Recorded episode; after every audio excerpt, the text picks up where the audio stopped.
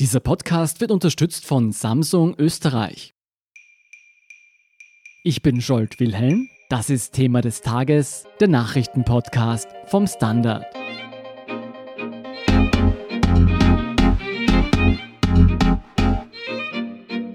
Vor nicht einmal 150 Tagen wollte er sich noch komplett aus der Politik zurückziehen. Und jetzt ist Heinz Christian Strache doch wieder da.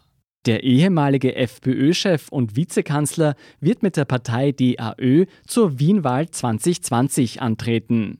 Über die Beweggründe des skandalgeplagten Rechtspopulisten berichtet David Grutzler vom Standard. Und wir gehen der Frage nach, wer Strache nach Ibiza-Skandal und Spesenaffäre heute noch wählen soll und was sein Comeback für seine alten und neuen Gegner bedeutet.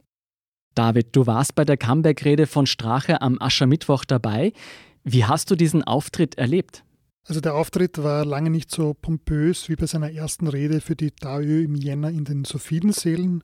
Diesmal herrschte Bierzeltstimmung vor mit weit weniger Besuchern als in den Sophiensälen und Euphorie flammte eigentlich nur kurz auf, als HC Strache, man muss schon sagen, endlich seine Kandidatur für die Wienwahl bekannt gab. Welchen Eindruck hat Strache auf dich gemacht? Also er wirkt ein wenig angeschlagen. Das hat sicherlich auch damit zu tun, dass er einen Skiunfall vor kurzem hatte mit einer folgenden Operation. Er hat sich das Kreuzband gerissen und äh, kam auf die Bühne nicht gesprungen, wie er gern wäre, sondern auf zwei Krücken gehumpelt und musste die Rede auch im Sitzen absolvieren. Er will ja jetzt zur Wienwahl 2020 antreten. Ist schon fix, dass er das als Spitzenkandidat der DAÖ machen wird?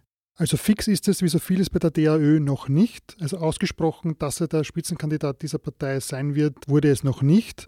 Aber es ist eigentlich nichts anderes denkbar. Er ist das Zugpferd dieser FPÖ-Abspaltung und wer sonst sollte diese Spitzenkandidatur sonst machen?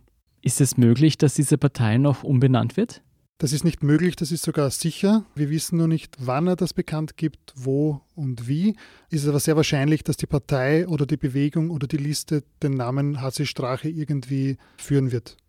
Vor nicht einmal 150 Tagen hat Strache seinen kompletten Rückzug aus der Politik angekündigt. Jetzt ist er ja doch wieder da. Wie hat er denn sein Comeback begründet?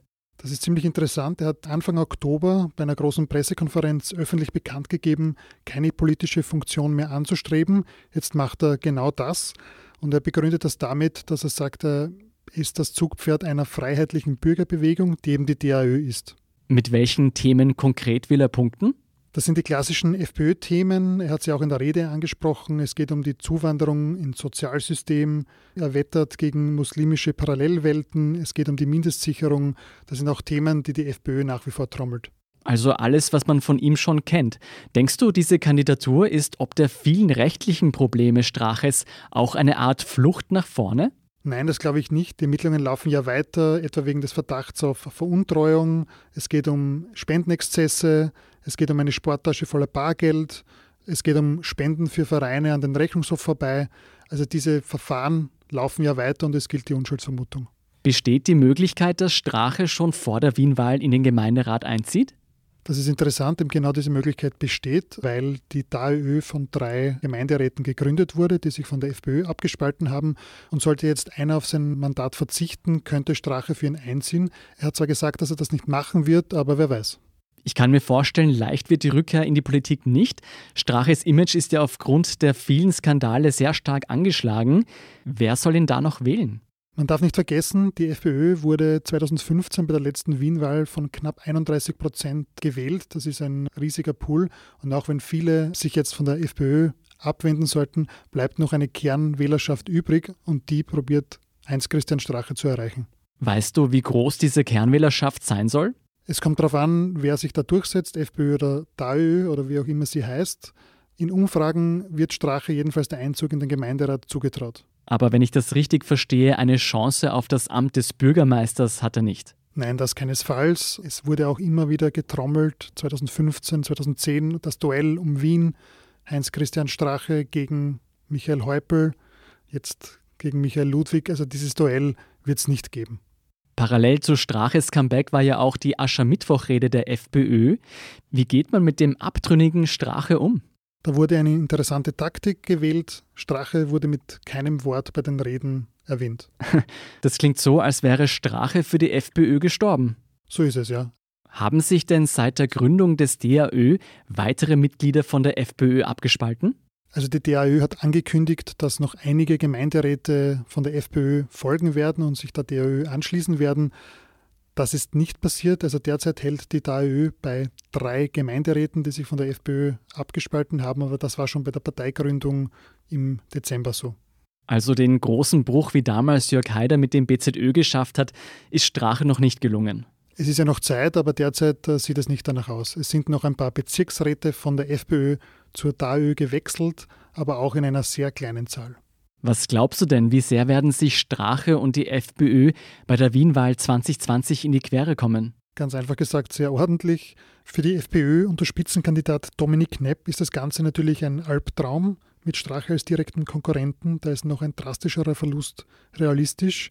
Aktuelle Umfragen gehen davon aus, dass die FPÖ in der Hauptstadt wahrscheinlich halbiert werden könnte. Gibt es inhaltlich irgendwelche Unterschiede oder kämpft man um exakt die gleiche Wählerschaft? Also inhaltlich hat man wirklich noch keine Unterschiede feststellen können. Wie gesagt, es geht um die klassischen freiheitlichen Themen, die beide Parteien spielen und trommeln. Aber man darf nicht vergessen, es geht um 31 Prozent Wähler, die die FPÖ unter damals noch Strache 2015 erreicht hat. Und auch wenn man jetzt davon ausgeht, dass die FPÖ wohl ordentlich federn lassen muss, ist da noch schon einiges an Potenzial drinnen. David, wenn du wetten müsstest, wer wird siegreich aus diesem Duell hervorgehen? Die Frage ist, wie man siegreich definiert. Derzeit sieht es so aus, dass die FPÖ schon noch deutlich vor der Liste Strache bleiben wird. Das zeigen die ersten Umfragen. Der Wahlkampf ist freilich noch lange, da kann sich noch einiges ändern. Und bedenken muss man freilich, dass die FPÖ mehr Geld für den Wahlkampf zur Verfügung hat als Strache, wie es derzeit aussieht. Man weiß auch noch nicht, wer die Finanziers für Straches Wahlkampf sind. Wie das genau aussieht, muss man sich alles noch anschauen. Wie sieht es denn mit den anderen Parteien aus? Müssen sich SPÖ, ÖVP, Grüne und Neos ob dieser zwei rechten Parteien Sorgen machen oder reibt man sich da insgeheim schon die Hände? Also tendenziell ist der Streit im rechten Lager für sie ein Gewinn. Ist die Frage immer, wie man das Wort Gewinn dann im Endeffekt sieht. Es wird so sein, dass die ÖVP ordentlich zulegen wird, auch jetzt durch ehemalige freiheitliche Stimmen, die 2015 noch für die FPÖ gestimmt haben. Und man darf da auch nicht vergessen, die ÖVP hat 2015 nicht einmal 10 Prozent erreicht, also auch da ist ein ordentlicher Zuwachs zu erwarten.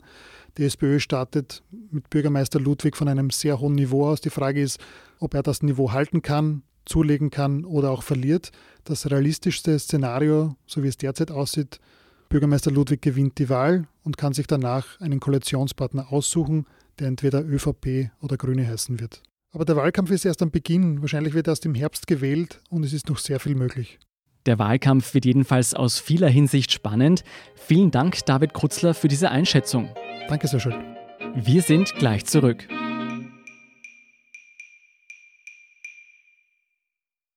Bestelle jetzt das Galaxy S20 vor, dann hast du bald die Galaxy Buds im Ohr. So muss ein Angebot klingen. Bis 8. März das Samsung Galaxy S20 Ultra oder S20 Plus vorbestellen und die neuen Galaxy Buds Plus in weiß geschenkt bekommen. Mehr auf samsung.at.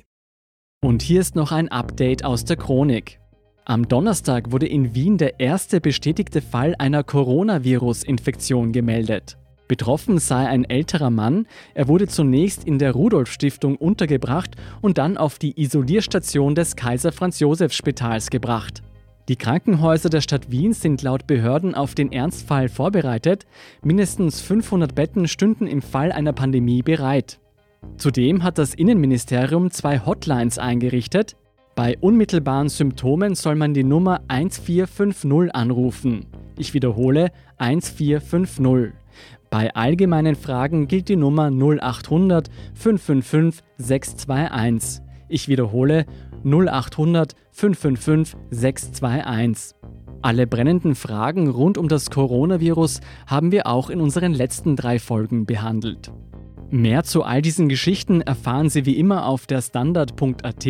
Um keine Folge von Thema des Tages zu verpassen, abonnieren Sie uns bei Apple Podcasts oder Spotify. Unterstützen können Sie uns, indem Sie den Standard abonnieren. Und Sie helfen uns auch mit einer 5-Sterne-Bewertung beim Podcast-Dienst Ihrer Wahl. Ich bin Jolt Wilhelm. Baba und bis zum nächsten Mal.